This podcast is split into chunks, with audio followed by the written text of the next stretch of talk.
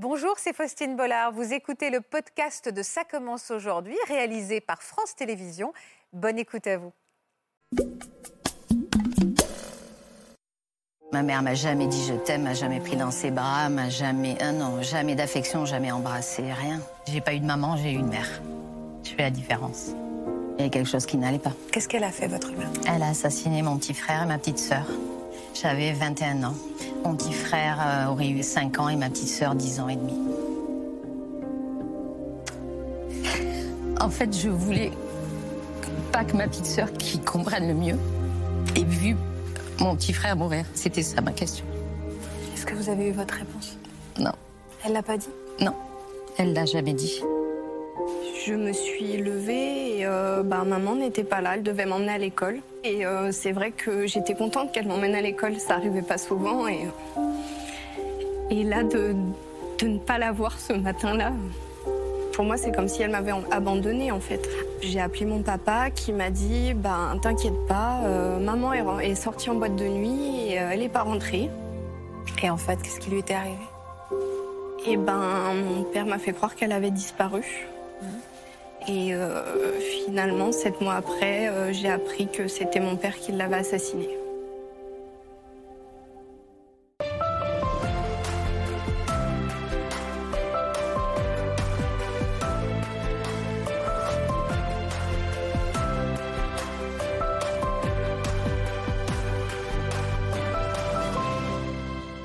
Bonjour à tous et merci de nous rejoindre sur France 2 comme tous les après-midi. Aujourd'hui, je suis accompagnée de Madison et Séverine, deux femmes dont le courage et la dignité forcent l'admiration. Vous allez voir, parce que témoigner est souvent libérateur. Elles viennent nous parler aujourd'hui du drame épouvantable qui a détruit leur famille. C'est leurs propres parents, leur mère ou leur père qui a commis l'irréparable, tuant un ou même plusieurs de leurs proches. Petites filles ou jeunes femmes, au moment des faits, elles se sont construites avec le poids de la honte, mais aussi de la culpabilité. Elles vont nous délivrer des récits poignants aujourd'hui, nous décrire tous ces sentiments qui se sont entremêlés. Bienvenue à elles et bienvenue à vous dans Ça commence aujourd'hui. Bonjour à toutes les deux. Je fais un grand sourire parce que j'ai envie de vous porter et je sais à quel point ce jour est important pour vous. Vous êtes venus aujourd'hui nous donner votre vérité. Euh, cette émission s'appelle Ça commence aujourd'hui. J'espère que ça sera le cas pour vous. Merci à toutes les deux d'être là. Je vous présente Marc Gégère et Natacha Espier qui vont nous accompagner aujourd'hui avec leur douceur et leur bienveillance car je sais que vous en avez besoin. Madison, on va commencer par parler de votre mère, votre maman. On va regarder une photo, je crois qu'elle est importante pour vous. Elle va s'afficher là. Bah dis donc, vous lui ressemblez. Hein à quel moment elle a été prise, cette photo? Ça devait être quelques mois euh, avant que le drame se produise. Comment elle s'appelait, votre mère? Karine, Parlez-moi d'elle. une super maman, aimante. euh, je suis fille unique, donc forcément à la maison, euh, j'étais un petit peu le centre de tout. Ouais. Vous avez. vous, quel genre de caractère avait-elle, votre maman? Vous en souvenez? Vous avez des oui, oui, souvenirs oui, j'ai des souvenirs, oui. Ouais. Un caractère fort, on va dire que c'était euh, elle qui portait un peu la culotte à la maison. Contrairement à votre père, qui était ça. quoi Qui était. euh, Papa poule, euh, qui se laissait un peu guider. Vous avez grandi dans un, un cadre aimant? Oui, comment, comment elle est la relation entre vos parents? Beaucoup de disputes, jamais devant moi. Vous savez sur quoi ils se disputaient? Ils s'isolaient généralement, ils allaient dans la cuisine et moi je partais. J'allais dans ma chambre, euh, jouer dans le jardin. Du jour au lendemain, vous n'avez plus de nouvelles de votre mère. Que lui est-il arrivé? Je me suis levée et euh, bah, maman n'était pas là, elle devait m'emmener à l'école. Et euh, j'ai appelé mon papa qui m'a dit bah, T'inquiète pas, euh, maman est, sortie en boîte de nuit et elle n'est pas rentrée. Va à l'école et puis et voilà. Et en fait, qu'est-ce qui lui était arrivé? Et ben, mon père m'a fait croire qu'elle avait disparu. Mhm. Et euh, finalement, sept mois après, euh, j'ai appris que c'était mon père qui l'avait assassinée. On a retrouvé son corps à votre maman? Jamais. On n'a jamais retrouvé son Non. corps à votre Ok. Aujourd'hui, où est-ce que vous en êtes de cette euh, histoire, vous? Euh, Comment vous allez? J'aurais dû commencer par ça. Aujourd'hui, ça va. Ça va? Vous avez fait votre vie, vous? Oui, oui, je vis en couple. euh, Vous avez envie d'avoir des enfants? Oui, Pas tout de suite, j'ai le temps. Hein, va me gronder en disant Alors, on va revenir un petit peu en arrière. Vous me disiez donc des disputes entre vos parents. Vous ne saviez pas sur quel sujet, mais ce n'était pas un couple, vous sentiez, qui allait bien. C'était un couple parental qui allait bien, mais pas un couple d'amoureux, c'est ça? C'est ça. D'accord. Ces disputes vous inquiétaient? Mmh, Non, ça m'a ça m'a jamais perturbée dans dans mon accomplissement de petite fille. J'étais pas perturbée par ça entre guillemets parce que comme c'était un peu mon quotidien, pour moi c'était banal. Je savais pas comment ça, se passait chez les autres, donc. Euh, Bien sûr. Vous aviez pas peur qu'ils se séparent? Je pense pas y avoir pensé. Ouais. ouais. Vous étiez encore toute petite. C'est hein? ça, oui. J'avais 9 ans, donc. Euh... euh c'était ce, c'était un soir de novembre, hein, je crois. Euh, forcément, cette période de l'année doit être difficile pour vous, même si euh, on a passé ce, mois-là. Mais ce soir-là, il y avait une dispute particulière entre eux? Alors, ce soir-là, on était à table et mon père m'a annoncé que ma mère était enceinte et qu'elle ne comptait pas le garder. Enceinte de lui? Je sais pas. Ah, d'accord. À quoi vous avez pensé, vous, sur le coup? Sur le coup, j'étais un peu perturbée par le fait que j'allais devoir partager ma chambre, mes jouets. j'étais 9 ans toute Comme seule, une donc fille de 8 ans. Hein. et, euh, et, non, j'ai pas pensé à autre chose que, que ça sur le coup. Vous êtes allé vous coucher, on vous a couché tout à fait normalement? C'est ça. Vous l'avez vu, votre mère, à ce moment-là? Oui, oui, on était tous les trois à table. D'accord, ok. Donc elle vous a couché normalement Petite histoire, comme tous les soirs, et puis... Euh, Normalement. C'est ça. Et le lendemain matin, qu'est-ce qu'on vous a dit alors? Et ben, le lendemain matin, mon père m'a dit que ma mère était sortie en discothèque et qu'elle n'était euh, pas rentrée. Elle avait l'habitude de sortir en boîte? Oui, oui, oui. Ah d'accord, donc avec ses copines, donc ça ne vous a pas vraiment Non, non, non. Juste qu'elle n'était elle était pas rentrée. C'est ça. Vous n'êtes pas inquiétée? Je lui en voulais à ce moment-là parce qu'elle euh, elle avait prévu de m'emmener à l'école ce jour-là. Elle était aide-soignante, donc euh, des horaires un peu, un peu compliqués. Et euh, c'est vrai que j'étais contente qu'elle m'emmène à l'école. Ça n'arrivait pas souvent. Et, et là, de, de ne pas la voir ce matin-là. C'est fou que votre émotion arrive à ce moment-là. C'est votre cœur de petite fille qui se souvient de la déception toute simple du fait que votre mère vous amène pas à l'école, en fait. C'est ça. C'est le, on sent que c'est une blessure qui est gravée euh, dans le corps. Quand on a une émotion comme ça, c'est que elle est même pas intellectualisée, c'est le non, corps. Non, c'est le, c'est le corps qui s'exprime. Et puis, c'est aussi quand on perd quelqu'un, ce sont les derniers instants ou ce qu'on imagine les derniers instants qui vont ah. cristalliser aussi euh, beaucoup d'émotions. Et voilà, je pense que c'est aussi ce qui ressort à ce moment-là. Parce que les derniers instants, c'était la veille au soir. C'est ça. Hmm. Le dernier baiser avant de vous coucher. C'est ça. Qu'est-ce qui s'est passé ensuite? Alors, est-ce que en sortant de l'école, votre père vous a dit qu'elle n'était pas rentrée? Elle était toujours pas rentrée. Il s'inquiétait pas? Du moins en euh, apparence, il vous donnait pas En apparence, euh, il est compliqué à cerner parce qu'il arrive à très facilement mettre un masque. Et euh, d'apparence, il, faisait l'homme triste. Oui, je dirais qu'il était triste. Quel genre de père il était, lui? Un papa très, très aimant, a beaucoup me gâter. Et, euh, et quel homme c'était? C'était plutôt quelqu'un de taiseux? Parce que vous me disiez, il avait comme un masque. C'était quelqu'un de pudique, de discret? Euh, Discret en apparence, oui. Mais après, euh, il a beaucoup. Enfin, dans notre village, il avait beaucoup d'amis. Et ce masque, donc, il l'a porté pendant combien de temps Ce masque de, du mensonge aussi. Hein? Du mensonge, et eh ben, je dirais ben pendant longtemps parce qu'il a, il a été incarcéré sept mois plus tard. Qui, a été, qui a été prévenir la police et à quel moment? Ça, malheureusement, je ne sais pas si c'est de lui-même qui a été se dénoncer ou si ben, la police est venue le chercher. Euh, en tout cas, qui a déclaré la disparition de votre mère à la police? C'est lui. Qu'il y est allé. À ce moment-là, l'inquiétude a gagné toute la famille? Oui, oui, oui. Vous, vous avez commencé à avoir peur aussi? Ah bah oui. Là, vous n'étiez plus en colère, vous étiez inquiète. Inquiète, mais pour moi, c'est comme si elle m'avait abandonnée, en fait. Ah, vous pensiez qu'elle vous avait abandonnée? C'est ce qu'on vous a un peu induit euh? Je pense que c'est la façon dont mon père me l'avait raconté. Que, ah, vous ne pensiez pas qu'elle avait eu un accident ou quelque chose? Vous pensiez qu'elle était partie de chez vous, en fait, parce qu'elle était enceinte et qu'elle voulait refaire sa vie ailleurs, c'est Peut-être, oui, oui. Mais alors, donc du jour au lendemain, ces affaires étaient là, tout était là, et on vous, je ne juge pas parce que vous aviez 8 ans, normalement, vous n'êtes pas forcément rendu compte. Et vous êtes mis dans la tête que votre mère vous avait quitté, en fait. C'est difficile, vous avez dû avoir des moments compliqués avant même de savoir ce qui lui était arrivé. C'était difficile, notamment dans le sens où on habitait dans un petit village, tout le monde se connaissait et les gens parlaient beaucoup. Donc à l'école, j'avais le droit à mes camarades de classe qui me disaient Mais elle est où ta mère? Elle est où ta mère? Elle est morte ta mère? Ah, c'est terrible ça. Et votre père, il se comportait comment avec vous? Mon père, il faisait euh, l'homme triste, mais après, à côté de ça, euh, j'ai pas été malheureuse pendant sept mois avec lui. L'homme triste, c'est quoi pour vous? Au, regard, au regard des gens, il se plaignait. Il se plaignait. Euh, je suis inquiet ou je me plains parce qu'elle m'a quitté Je me plains parce qu'elle nous a laissés. Ah oui, donc et la police n'a pas imaginé une disparition inquiétante, n'a pas commencé à chercher. Il y a eu des enquêtes et des interrogatoires qui ont eu lieu. Oui. Et au bout de sept mois, est-ce que votre père euh, a avoué? Il a avoué, oui. Sous la pression de la police qui a mené une enquête et qui a dû. Euh, Alors, je ne sais pas ça, si c'est sous la pression. Euh. Ouais. En fait, il y a encore des zones d'ombre, j'ai l'impression, dans cette histoire. J'ai jamais eu accès en fait au dossier complet.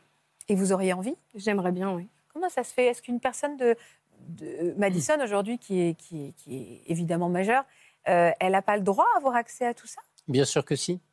À partir du moment où je pense que pendant le procès aux assises, elle était constituée partie civile.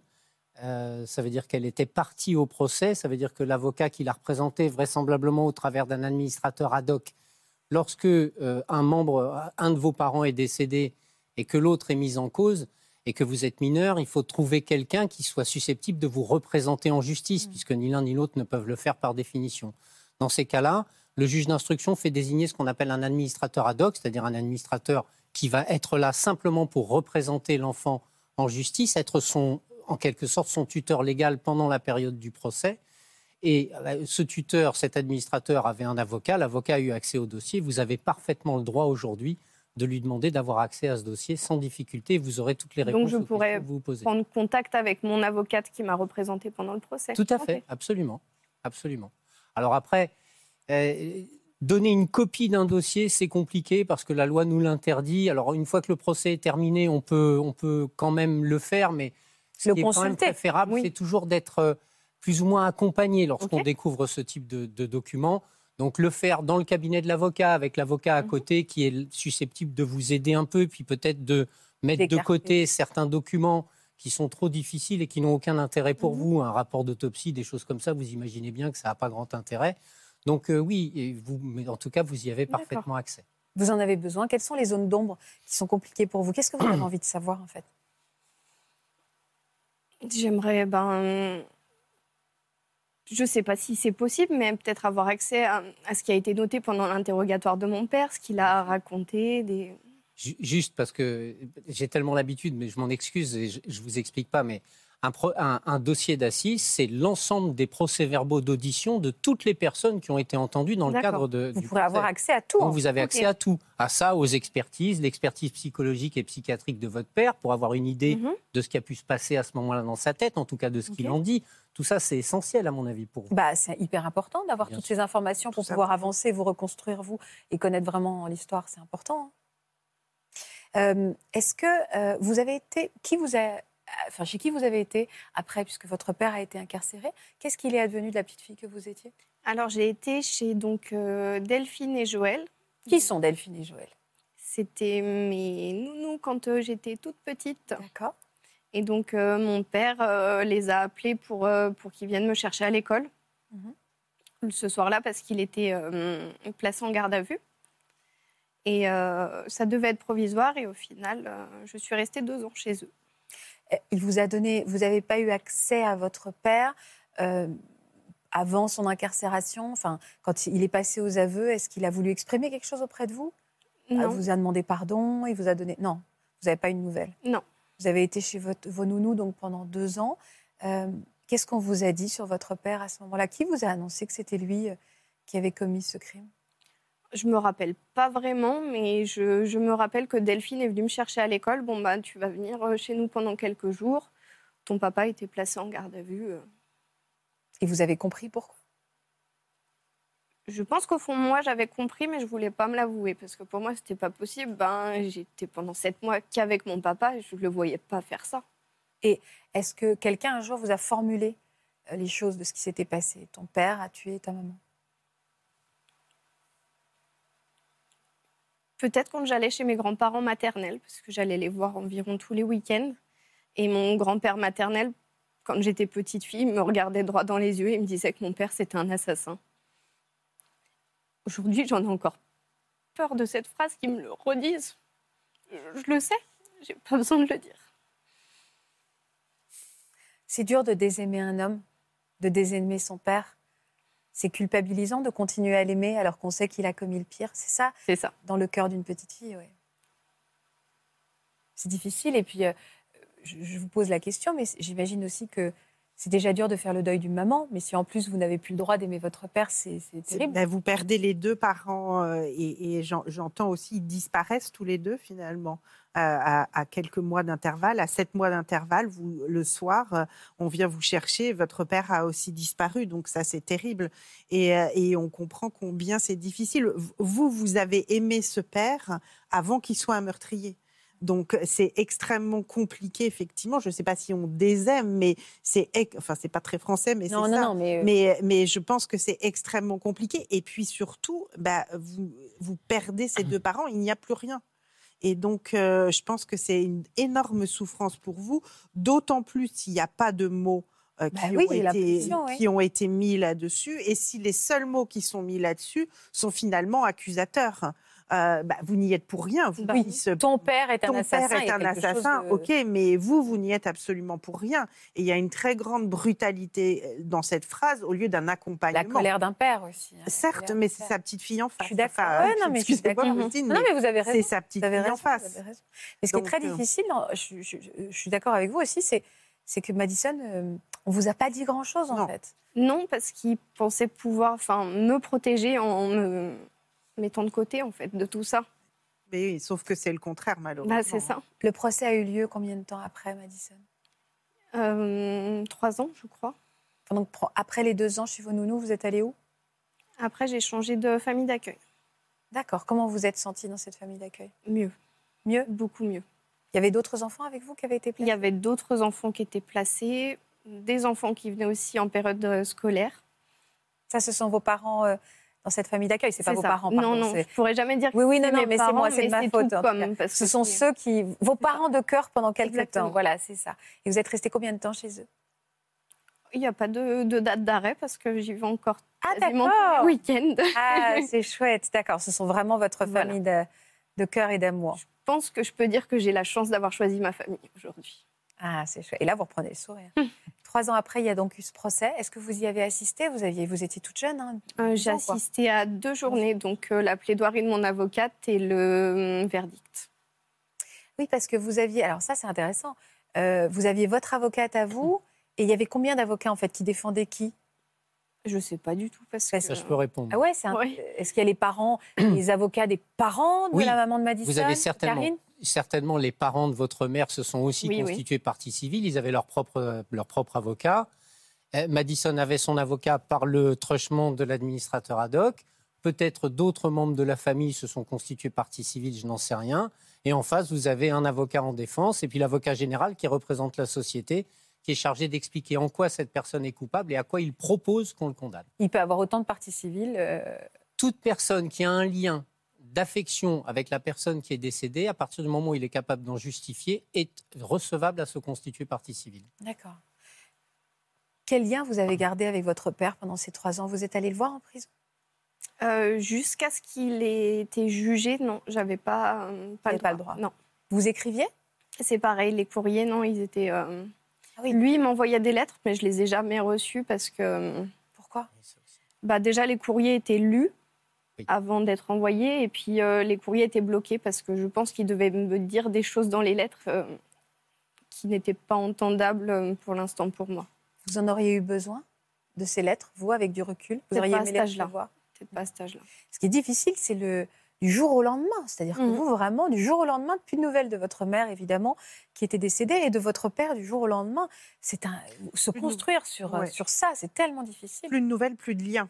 Parce que, lien, vous avez raison, c'est encore différent. Ouais, et on aurait pu imaginer qu'un lien perdure quand même. Alors ça, probablement, toi, tu, vous, vous pourriez dire autre chose, Marc, mais, mais c'est ça, c'est l'absence de lien, l'absence de contact, même si vous ne, pouviez pas lui rendre visite, il aurait quand même peut-être été mieux pour vous d'avoir quelque chose. Mmh en fait, ce qu'il faut comprendre, c'est que lorsqu'une personne est en détention provisoire, c'est-à-dire qu'il y a un juge d'instruction qui est désigné pour instruire l'affaire, tous les courriers qui sont envoyés à cette personne ou que cette personne envoie passent par le juge d'instruction avant d'arriver à leur destinataire. Et c'est le juge d'instruction qui décide de faire suivre ou pas le courrier. Il arrive même que certains courriers soient saisis et intégrés au dossier d'instruction parce qu'ils comportent des éléments, soit sur la servir l'enquête. Mais le juge d'instruction, il peut aussi décider de préserver une petite fille? C'est en général, si vous voulez, parfois c'est un peu violent, mais le souci premier, c'est effectivement éviter une souffrance complémentaire à l'enfant. Mm. Même un simple contact avec celui. On ne sait pas ce qu'il y a dans la tête de Madison à ce moment-là, du haut de ses 9 ans. Donc on ne sait pas si le fait d'avoir un contact avec son père lui sera profitable ou va la faire souffrir. La justice n'a pas le temps de se poser ce genre de questions, donc il bloque. Euh, il a été condamné à, quoi il, y a, eu une première condamnation Oui, c'est ça. Il a été condamné à quoi? À 30 ans. D'accord. De prison, prison ferme. Prison ferme. Il a fait appel. Il a fait appel. Donc le deuxième procès était, était combien de temps après? Deux ans après. Et là, vous y êtes allé? Là, non, j'ai décidé de, de, ne pas y aller. Premier procès, ça m'a beaucoup perturbée dans le sens où j'étais tout devant, assise entre mon grand-père paternel, mon grand-père maternel. Mon père dans le box, là, c'était la première fois que je le revoyais après tant d'années. c'était trop dur. Ah, vous, vous, décrivez bien les choses, parce qu'en effet, mais même, ils se parlent Comment ça se passait entre votre grand-père paternel et votre grand-père maternel? Je sais pas, j'étais assise et je regardais le sol. J'ai n'ai pas vu autre ah chose. vous êtes retrouvée dans un étau avec euh, une, vraiment une bombe à retardement, une hein. complexité émotionnelle, avec pas du tout les armes pour euh, comprendre et, à 10 ans. Quoi. Et encore une fois, euh, alors il n'y avait pas de lien, ce que je comprends très bien, mais il n'y avait pas de mots. Oui, c'est ça. En plus, il pas de mots. Et quand même, vous êtes une victime dans l'histoire. Mhm. Il y a votre mère, bien évidemment, mais vous, vous êtes aussi une victime. Et, on a l'impression qu'on ne vous entoure pas, on ne vous explique pas. Et il aurait fallu vous expliquer avec des mots adaptés à votre âge. Mhm. Et à la fois vous expliquer et à la fois vous offrir un espace de parole aussi. Hein. Il faut bien comprendre qu'un procès d'assises, c'est un paroxysme de sentiments. C'est vraiment très, très tendu tout le temps et chacun véhicule sa propre peine, sa propre douleur. Dans ces cas-là, on voit souvent des gens de la même famille, mais ne même pas se regarder tellement ils sont enfermés dans leur propre souffrance. Vous voyez Et quand on est un enfant, c'est incompréhensible ça.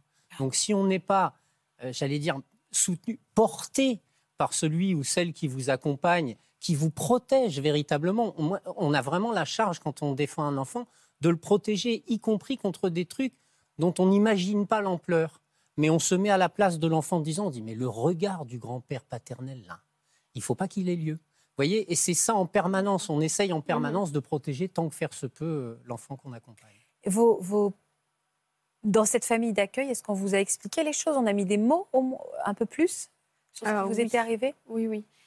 Je... je pouvais en parler, en fait, là-bas. Je sentais que je pouvais en parler, je pouvais être écoutée et, euh, et soutenue, en fait simplement. Est-ce que votre père vous manquait? Il y a eu des moments où mon père me manquait, oui. Et votre mère, évidemment? Tous les jours. Tous les jours. Euh, il a été condamné à, quelle peine après le deuxième procès, votre père? 20 ans. Euh, Alors ça, il faut l'expliquer parce que c'est une, c'est une curiosité du Code de procédure pénale en France. Quand on est poursuivi pour meurtre, on peut être condamné jusqu'à 30 ans de réclusion criminelle. ce qui a été le cas. ce qui a été le cas en première instance. Mais on ne peut pas prononcer une peine entre 20 et 30 ans. C'est-à-dire où c'est 20 ou c'est 30.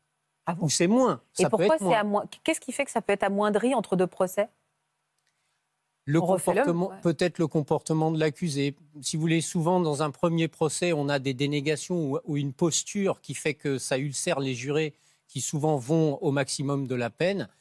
La personne qui vient de prendre 30 ans prend la mesure de tout ça et arrive en, appel avec un comportement totalement différent, un comportement plus repentant, quelque chose qui laisse à penser. Si vous voulez, un verdict de cour d'assises, il est à la hauteur de la peur que génère l'accusé sur les jurés. Mm. Quelqu'un qui est dans une posture de dénégation ou de fierté par rapport à ce qu'il a fait va afficher une trouille bleue à des jurés qui vont dire lui, plus, plus, plus longtemps il est incarcéré, mieux c'est.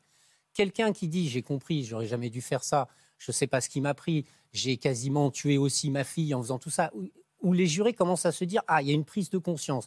Quelqu'un qui a une prise de conscience, c'est quelqu'un qui est susceptible de se repentir et par voie de conséquence de ne plus commettre de tels faits. Donc il fait moins peur et par voie de conséquence, souvent les peines sont moins fortes.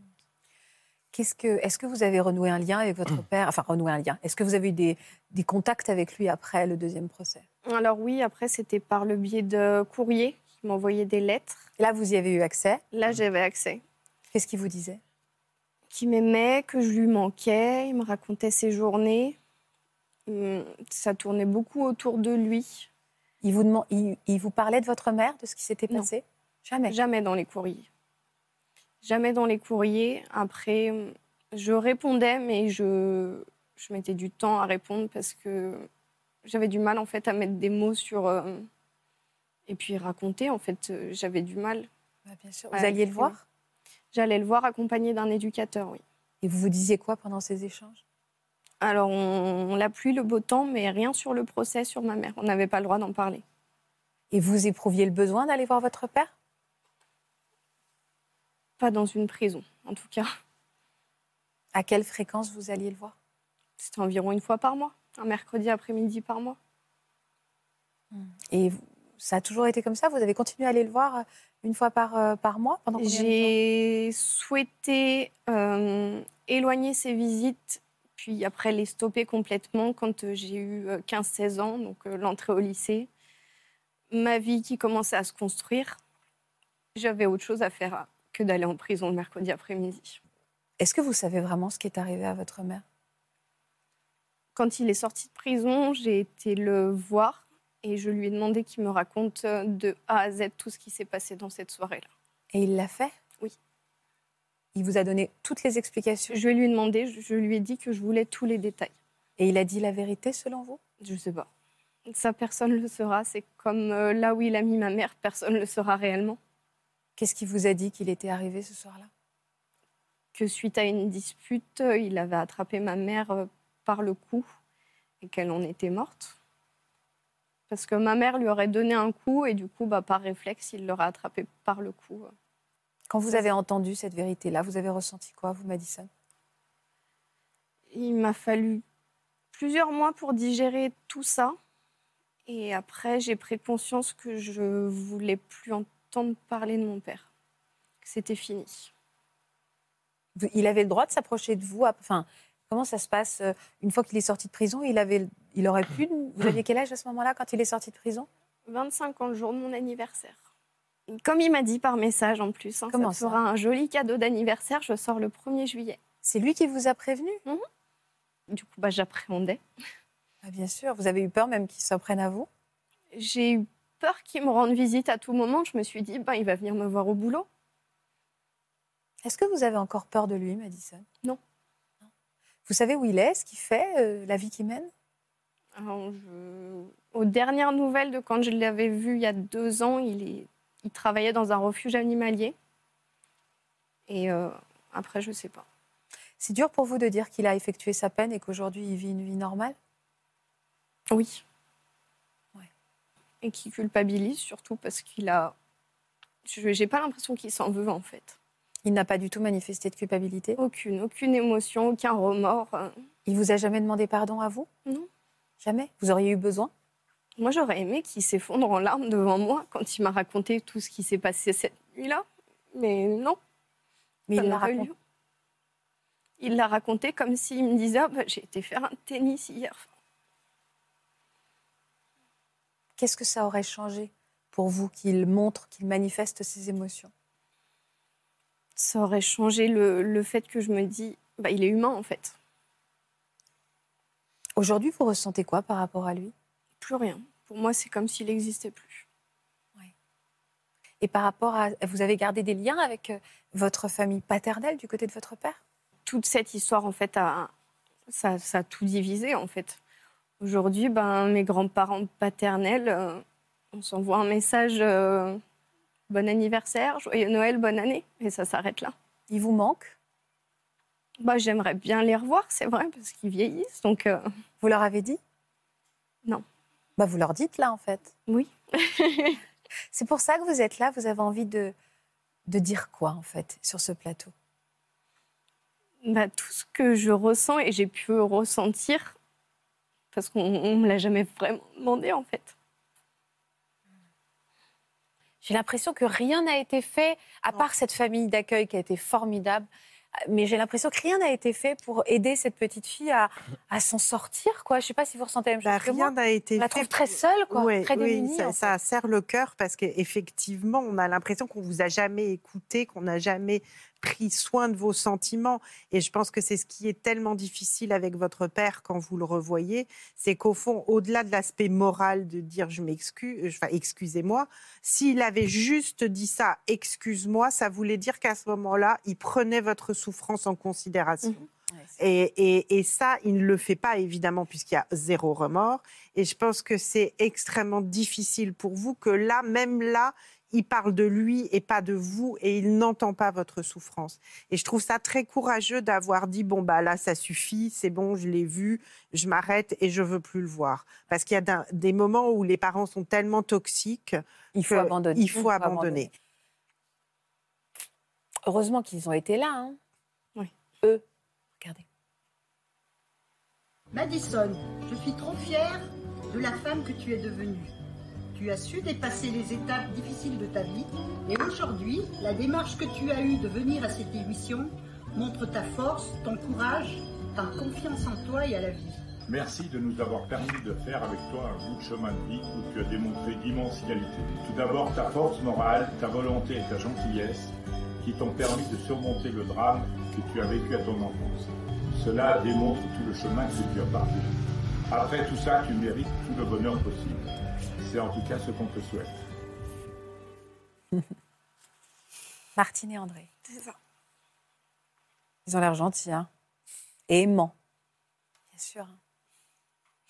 Bon là, alors entre, entre tout ce qu'on vous dit et à quel point on a envie de vous porter, j'espère que la petite fille au fond de vous et, et tous les messages que vous allez recevoir euh, vont lui aider, vont l'aider à, à s'apaiser un tout petit peu. Un tout petit peu. Vous êtes émue, Séverine? Oui. Qu'est-ce qui vous émeut? Son histoire. Qu'est-ce que vous auriez envie de lui dire à Madison? Mais qu'elle est courageuse, en effet. Et que je lui souhaite plein de belles choses pour la suite. On peut se relever d'un drame comme celui-là ou comme Ouais. du drame que vous avez vécu? On se relève avec des béquilles. On boite toujours, mais on se relève en avance.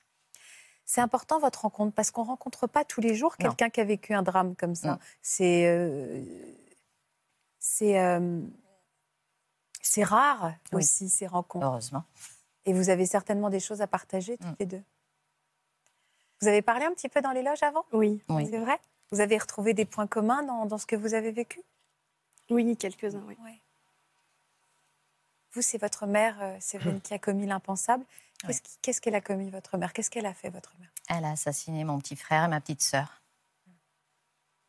Est-ce que, est que vous dites encore ma mère? Ouais. Maman, non, mais ma mère, ouais. Je fais la différence. J'ai pas eu de maman, j'ai eu une mère. De quelle manière elle a assassiné votre, votre frère et... Elle leur a tiré dans la tête à bout portant. Vous aussi, vous êtes une survivante. hein? Ouais. vous aviez quel âge? J'avais 21 ans. Enfin, J'allais sur 21 ans. Et les deux petits avaient quel âge? Mon petit frère euh, aurait eu un mois après 5 ans et ma petite sœur 10 ans et demi. On va regarder un extrait du JT de l'époque parce que cette, euh, cette, euh, ce drame avait bouleversé la France entière. Regardez. C'est peu après le petit déjeuner ce 22 janvier 97 que Claudine Thibault prend son fusil de chasse de calibre 12 et blesse Cécilia, sa fille âgée de 11 ans. La mère abat ses deux enfants presque à bout portant dans son lit où il s'était réfugié, puis elle retourne l'arme contre elle mais ne fait que se blesser. Claudine Thibault, en instance de divorce avec son mari depuis deux ans à l'époque des faits, vivait séparément avec ses deux enfants.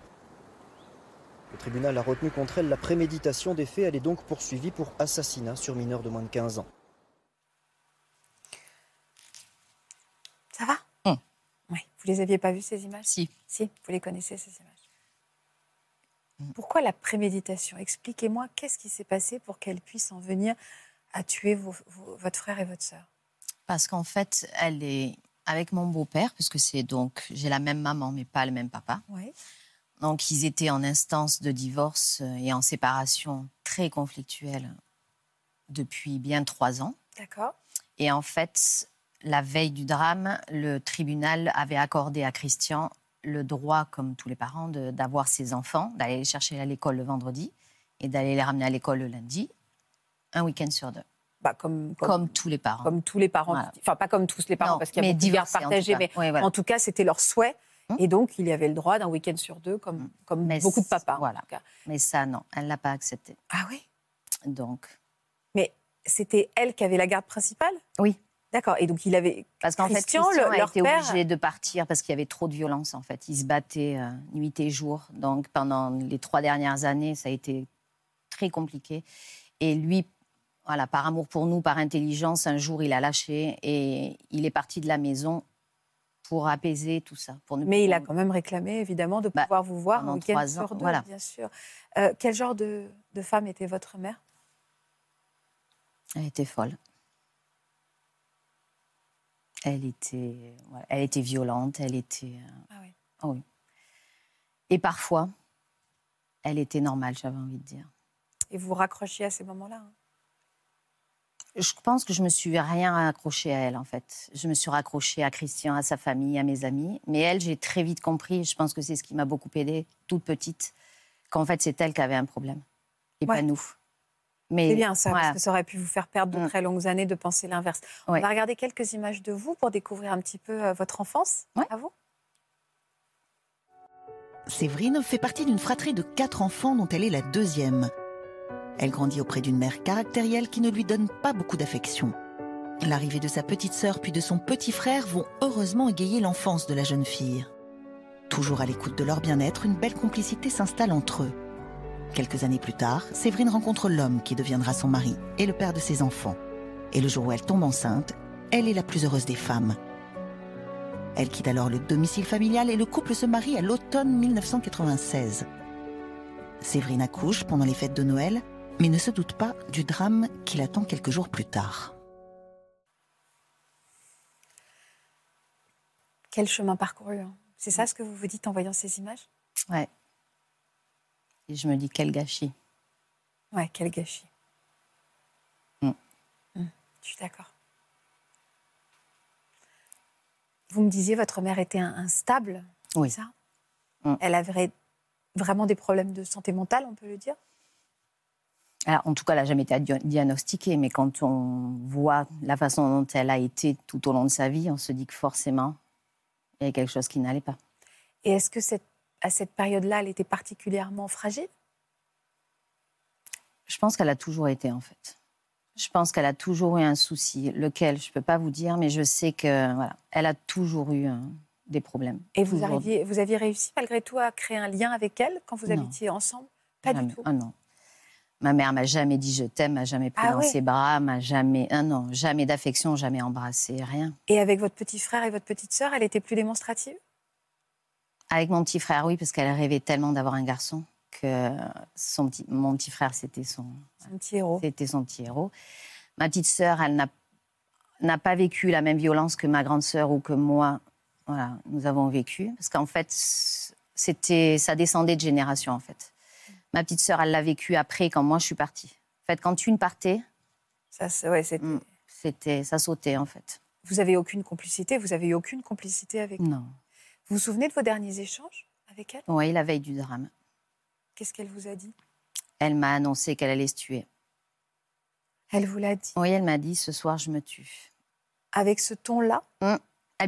En fait, quand je l'ai eu au téléphone, parce que moi je venais, je venais de partir, je venais d'accoucher, ça faisait 15 jours que j'avais pas pu sortir avec ma fille puisqu'elle avait attrapé, je crois, la mmh. jaunisse.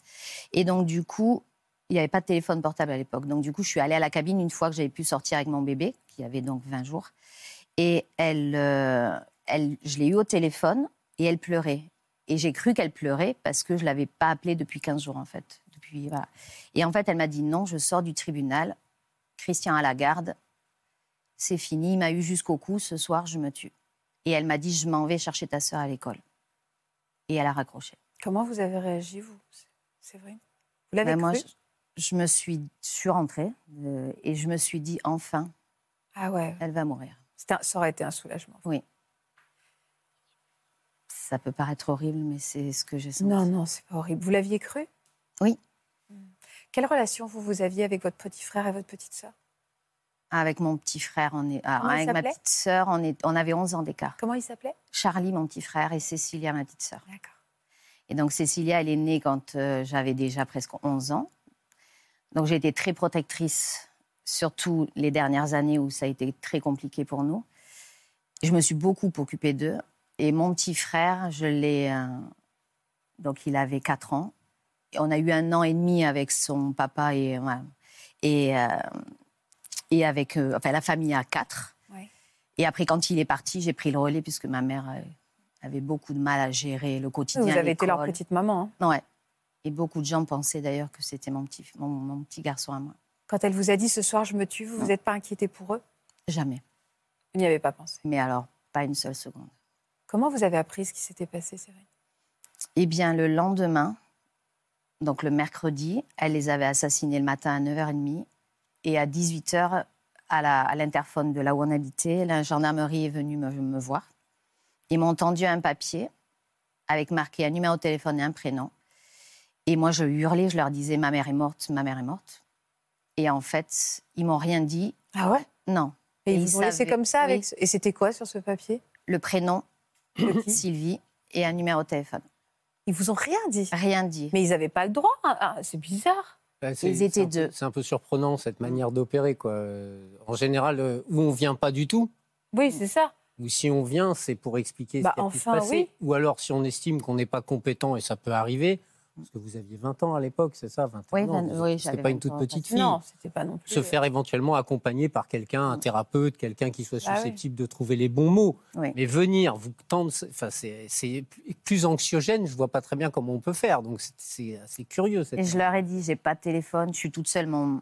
J'étais seule à l'appartement avec mon bébé. Et je leur ai dit, et je hurlais, ma mère est morte. Et ils m'ont fait, ils m'ont dit, je peux rien vous dire. Et alors, vous avez fait comment avec votre bébé pour contacter? Vous saviez qui c'était, cette Sylvie? Eh bien, moi, je pensais au départ que c'était une amie de ma mère. Et en fait, il s'est avéré que c'était ma grande sœur. Mais Ah, j'ai pas tilté. Vous n'avez pas pensé à cette Mais Sylvie pas du tout là, pas du tout. Et vous l'avez appelée d'où alors? Eh bien, en fait, j'ai fait le tour du. Ça faisait dix jours que j'étais arrivée dans le lotissement. J'ai fait le tour, enfin, dans l'immeuble. J'ai fait le tour des voisins, mais il n'y avait personne à cette heure-ci. Et il y a une jeune fille qui m'a ouvert et je lui ai hurlé dessus en disant que j'avais besoin de son téléphone et que ma mère était morte. Donc, elle m'a ouvert, elle m'a laissé téléphoner, sauf que ce numéro-là sonnait occupé. Il a occupé pendant 45 minutes, qui m'ont paru une éternité. Mais entre-temps, du coup, moi, je pensais que c'était vraiment Sylvie de l'amie de ma mère et je me disais donc elle est morte. Vous avez vraiment cru pendant Et 45 j'ai vraiment cru pendant est- 45 minutes qu'elle était morte. Et vous n'avez pas reconnu que c'était le téléphone de votre sœur? Et je pense qu'au bout de 10 minutes avant d'avoir la personne, j'ai compris, parce que vous savez, les 05, etc., il y a les indicatifs de la ville. Ouais. Et j'ai compris, en fait. Et j'ai elle. dit, mais en fait, C'est ma sœur. c'est ma sœur. Et qu'est-ce qu'elle vous a dit, euh, votre sœur? Et j'ai décroché, enfin, elle a décroché, elle pleurait, et je lui ai dit, maman est morte. Et elle m'a dit, non, pas elle, eux. Et j'ai raccroché. Et je suis rentrée. Vous avez tout de suite compris de qui il s'agissait? Mm. Et on vous a pas dit ce qui s'était passé? Sur le moment, non. Je suis partie chez moi, je me suis couchée. Enfin, je, je suis rentrée avec mon bébé. Et vous avez compris que c'était elle qui avait commis le drame Mm. Et vous vous êtes retrouvée toute seule, pardon, Oui. mais ça me paraît fou, toute Oui. seule avec votre bébé, Oui. avec cette information. Mm. Vous n'avez pas été entourée Toute la famille n'a pas débarqué Mais personne ne savait où j'étais. En fait, ma seule famille, c'était mon beau-père à l'époque, puisque donc mes parents divorcés. Moi, j'avais plus eu de contact ou extrêmement peu avec ma famille paternelle. Je l'ai parce que nous, on est parti à Paris, c'est compliqué, on a, on a déménagé. Donc du coup, la vie a fait que, et ma mère a aidé à faire que, je pensais que ma famille paternelle ne m'aimait pas. Donc j'ai, la distance a fait qu'on s'est, Éloignée? on s'est éloigné. Mais vous n'êtes pas allée chez votre sœur? N'avez Non, on habitait. Moi, j'étais à Toulouse et elle a été à Bordeaux. vous avez pas appelé des amis? Non. Non, Non, en fait, c'est sonné, quoi. voilà, c'est, on est sidéré en fait. Qu'est-ce qui s'est passé dans les jours à venir? Jours après, pardon. Je suis redescendue sur Bordeaux le lendemain et j'ai rejoint. Je suis restée trois mois sur Bordeaux. Avec, votre bébé Avec mon bébé, chez ma sœur, mon papa, mes tantes, mes oncles, puisqu'ils vivent tous ensemble. Et là, vous avez été très entourée? Oui. et elle, elle était où alors, votre mère? Eh bien, en fait, elle s'est tirée dessus. Elle s'est loupée. Donc, pendant les, 10-15 premiers jours, elle a été hospitalisée. Donc, elle n'a pas pu être entendue parce qu'elle euh, elle était blessée et elle était dans le coma. Donc, du coup, on a attendu qu'elle sorte de, ses blessures. Et mais pendant tout, ce temps-là, c'est voilà, on sait parce qu'on voit les images et qu'on les voit étendus au sol, on sait la manière dont ils sont décédés, mais c'est tout. Et on attend qu'elle parle. Elle a parlé au procès? Elle a parlé, elle a dit ce qu'elle avait envie de dire. C'est-à-dire, elle a dit quoi? Qu'elle les avait tués, qu'elle voulait mourir, mais qu'elle voulait pas les laisser. Et vous, vous aviez besoin de savoir quoi pendant ce procès, vrai Moi, je, je voulais savoir qui elle avait tué en premier. Pourquoi? Parce que je voulais savoir qui avait vu l'autre décédé. le... Oui. Je peux me permettre de mettre avec vous, à côté de vous? Non, je ne vais pas vous faire des câlins parce que vous allez me dire que. En fait, je voulais pas que ma petite sœur, qui, est... qui comprenne le mieux, ait vu mon petit frère mourir. C'est très bête, mais c'était ça ma question. Est-ce que vous avez eu votre réponse? Non. Elle l'a pas dit? Non, elle l'a jamais dit. Et je voulais savoir comment ils avaient autant d'alcool dans le sang. Pourquoi ils avaient de l'alcool dans le mm. sang? Les deux petits? Oui. Elle les avait fait boire? Mm. Et je n'ai pas la réponse non plus. Ils avaient beaucoup d'alcool dans le sang? Je pense que mon petit frère, qui était tout petit, je pense que même si on ne boit pas beaucoup, je pense que là, le taux d'alcool doit vite monter quand on est tout petit. Mais ils en avaient beaucoup. 5 ans et 11 ans. Hein. Mm. C'était ça mes questions. J'étais obsédée par ça.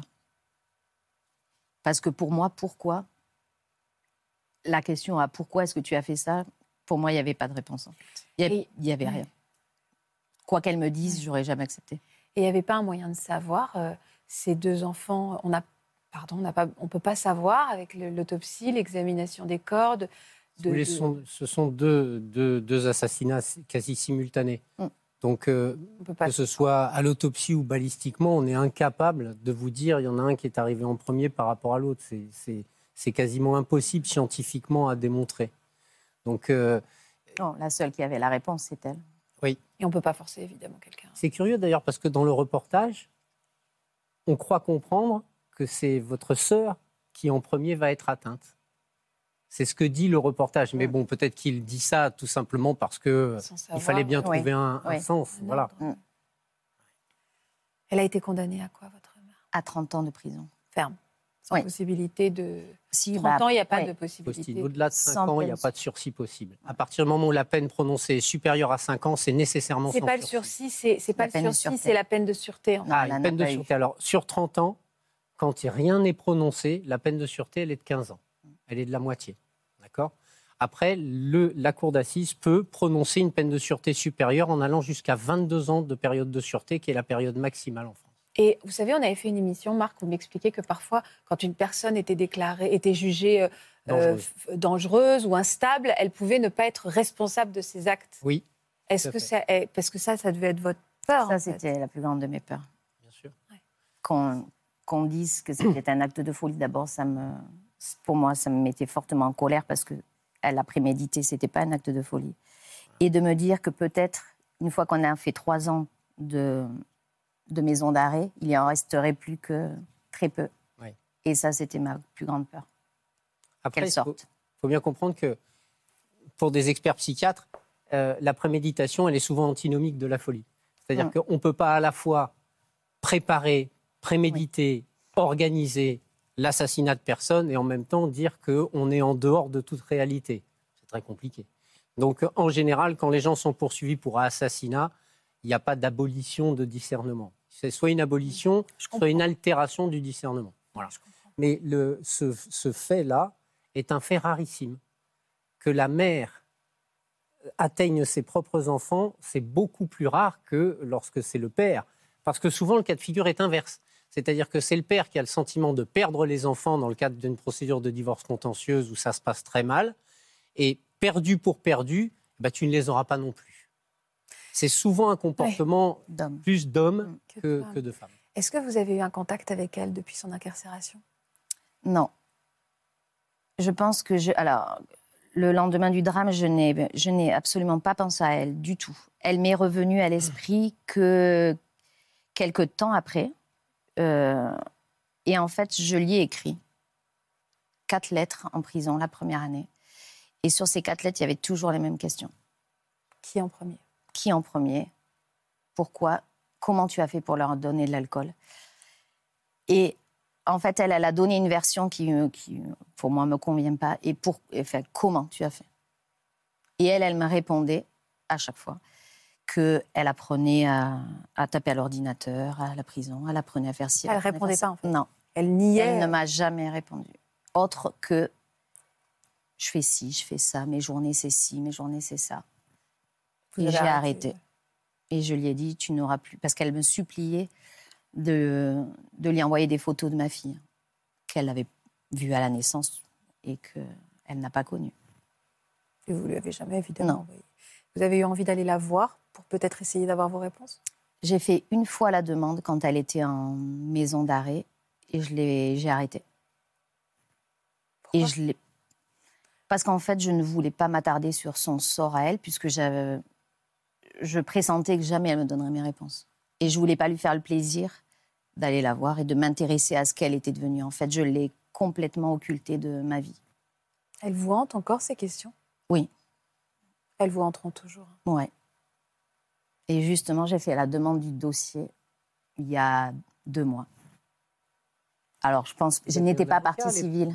Non, ah, pas vous été pas constituée partie civile. Non, ben non, personne ne m'a guidée. Moi, j'étais ah au milieu euh, de tout ça. On m'a jamais expliqué rien. C'est important ça de le dire, peut-être en effet, euh, mm. que qu'il faut euh, dans un drame comme celui-là. même les plus jeunes peuvent se porter partie civile. En fait, on a, on a, tout le monde a le droit à un avocat. À partir du moment où vous avez un lien, mm. pas nécessairement d'ailleurs un lien de famille, je me suis déjà constitué partie civile pour des gens qui étaient des amis intimes de la personne qui était partie. À partir du moment où vous démontrez l'existence de ce lien, vous êtes en droit de vous constituer partie civile. Mais on ne lui avait pas dit. Vous aviez, vous aviez, même un lien de sang avec les victimes, puisque vous aviez la même mère. Mm. Donc votre constitution de partie civile était ultra recevable. Quoi. Et on ne peut pas le faire après. Là, maintenant, c'est trop tard. C'est terminé. C'est beaucoup trop tard. Mm. Natacha, vous en, vous en êtes toute votre vie aujourd'hui? Je suis maman de deux grandes filles. Ouais, la Et je dirais que je. Comment ça va? Ça va. Entre mes questions et ma. Voilà. J'ai malgré tout réussi à faire une vie, même si j'aime pas ce mot-là, normale. Oui, bien sûr. Voilà. Vous l'avez revue, votre mère? Elle est sortie de prison? Aux assises. Je la première fois que je l'ai revue, c'était aux assises. C'est la seule fois où je l'ai vue physiquement. Et, et elle est décédée. Elle est décédée, votre mm. Elle est décédée de quoi? Du cancer du pancréas. Ça vous a fait quoi? Je me suis effondrée. Mm. Mm. À la fois soulagée. Mais vous n'aurez jamais vos réponses. Oui. Vous avez cessé de l'aimer? Un jour? Je crois que je ne l'ai jamais aimé. En fait. C'est pour ça que je pense que j'ai pu la zapper, en fait. Je crois que je. Voilà, c'était ma mère. Elle était là, j'avais pas le choix. Mais je ne, je ne l'ai jamais aimée, comme elle ne m'a jamais sûrement aimée. Quel lien vous avez avec votre sœur aujourd'hui? On est très proches. On, on ne s'est pas vus pendant des années entières. Et aujourd'hui, on est très proches, on s'appelle tous les jours. Vous l'embrassez pour nous? Oui, je lui dirai. Ouais se construire en pointillé. C'est ça qui est compliqué aussi, Natacha. J'entends que il y a des questions qui vont rester sans réponse. Mais il y a toujours encore cet espoir de les avoir. Je vois, je hein? vois euh, Séverine nous dit bah, j'ai quand même demandé le dossier. C'est dur de se dire à un moment, comme dit Marc, c'est terrible de dire bah, en fait, c'est terminé. Bah, il faudra accepter peut-être de renoncer. Je pense que vous avez besoin de voir ce dossier. De vous... Mais alors, je ne sais pas si vous vous êtes construite en pointillé. Je crois que vous vous êtes construite avec une énorme cicatrice mm. euh, de cette mère et, de cette douleur et de cette mère qui n'a jamais été aimante parce que je pense qu'elle considérait ses enfants comme des objets lui appartenant. C'est ce qu'on ce qu'on voit dans ce drame, malheureusement. Donc, il n'y a pas de sentiment là, évidemment. Mais je pense que vous vous êtes construite et, si on parle de résilience, elle est bien là. C'est-à-dire, vous partez de cet événement-là pour vous projeter dans autre chose. Et, avec cette cicatrice, bien évidemment, mais vous le dites aujourd'hui, je suis sûre que vous êtes une formidable maman. C'est ce que j'allais dire, Natacha. je suis convaincue, vous me le retirez de la bouche. Vous êtes une bonne maman. Ben oui. Bah, évidemment. Bah oui. Oui. Mais en fait, je me suis raccrochée à mes enfants comme je me suis, je m'étais à l'époque accrochée. À votre petit frère, à ouais. C'est le même lien. Du coup, je suis forcément une maman qui a du mal à, à, à lâcher et à leur montrer aussi. Enfin, je les ai mis aussi dans une bulle pour les protéger de la vie. Et ça, c'est peut-être. C'est, vous voyez, pour avoir euh, partagé et croisé la route de gens qui ont vécu à peu près les mêmes choses que vous, c'est-à-dire un enfant qui n'est pas aimé. Il y a des enfants, et vous, ce qui vous a sauvé, c'est votre lucidité. Mm. C'est-à-dire que dès, le plus premier âge, elle a compris, elle a compris qu'il fallait pas attendre autre chose que ce qu'on pouvait donner de l'autre côté, qu'il n'y avait pas grand-chose à donner. Il y a des enfants pour qui c'est encore plus dramatique parce qu'ils sont en recherche en permanence de l'amour qu'ils sont en droit d'avoir de la part de leur maman et quand cet amour ne vient pas, ça les rend fous, quoi. Je dirais, ce qui a sauvé finalement euh, Séverine, c'est cette espèce de lucidité. À quel prix? Oui, Au prix de l'abandon, de toute l'affection et tout l'amour qu'on est en droit de recevoir mais quelque part, elle s'est cautérisée avant, avant que ça s'ouvre. Quoi. Je, je suis tout à fait d'accord avec Marc. C'est effectivement, il n'y a pas eu cet amour, mais ne pas l'attendre continuellement je pense que ça sauve parce que c'est ça qui est terrible. c'est quand on est voilà, quand vous êtes tout le temps en, attente d'un truc qui n'arrivera jamais parce que ça ne pouvait pas arriver. Je pense qu'effectivement, c'est ça qui euh, qui vous a permis de vous projeter euh, et d'avancer. Et aussi l'amour que j'ai reçu, il faut quand même leur dire, de mon beau-père, de toute sa famille, qui n'est pas celle de, qui n'est pas mon sang, mais voilà, de Christian, et qui voilà, et toute sa famille, que ce soit ses parents, donc mes grands-parents, on m'enlèvera jamais que ce sont mes grands-parents, les oncles, les tantes, mes amis au quotidien. Ils ont été fait, très, bien sûr, enveloppés. choisi sa famille après. Votre petite sœur s'appelait Célia. Cécilia. Cécilia. Mm. Ben, on va terminer cette émission en pensant très fort à Cécilia, en pensant très fort à Charlie, en pensant très fort à Karine. Vous êtes euh, très courageuse. J'étais très fière de pouvoir un peu faire le lien entre vous aujourd'hui. Merci, beaucoup. Merci. Natacha, merci Marc, merci à vous pour votre fidélité. Et puis euh, n'hésitez pas à vous manifester auprès de nos invités sur les réseaux sociaux. Vous êtes nombreux à le faire, il faut continuer, ça fait beaucoup de bien. Merci beaucoup. À demain. Vous aussi venez témoigner dans Ça commence aujourd'hui. Vous êtes porteur de trisomie 21 et vous vous épanouissez dans votre vie de couple. Vous vivez avec la trisomie 21 et pour la première fois vous êtes amoureux. Pour notre émission, vous aimeriez rendre hommage à une femme qui a marqué votre vie. Si vous êtes concerné, Laissez-nous vos coordonnées au 01 53 84 30 99 par mail ou sur le Facebook de l'émission.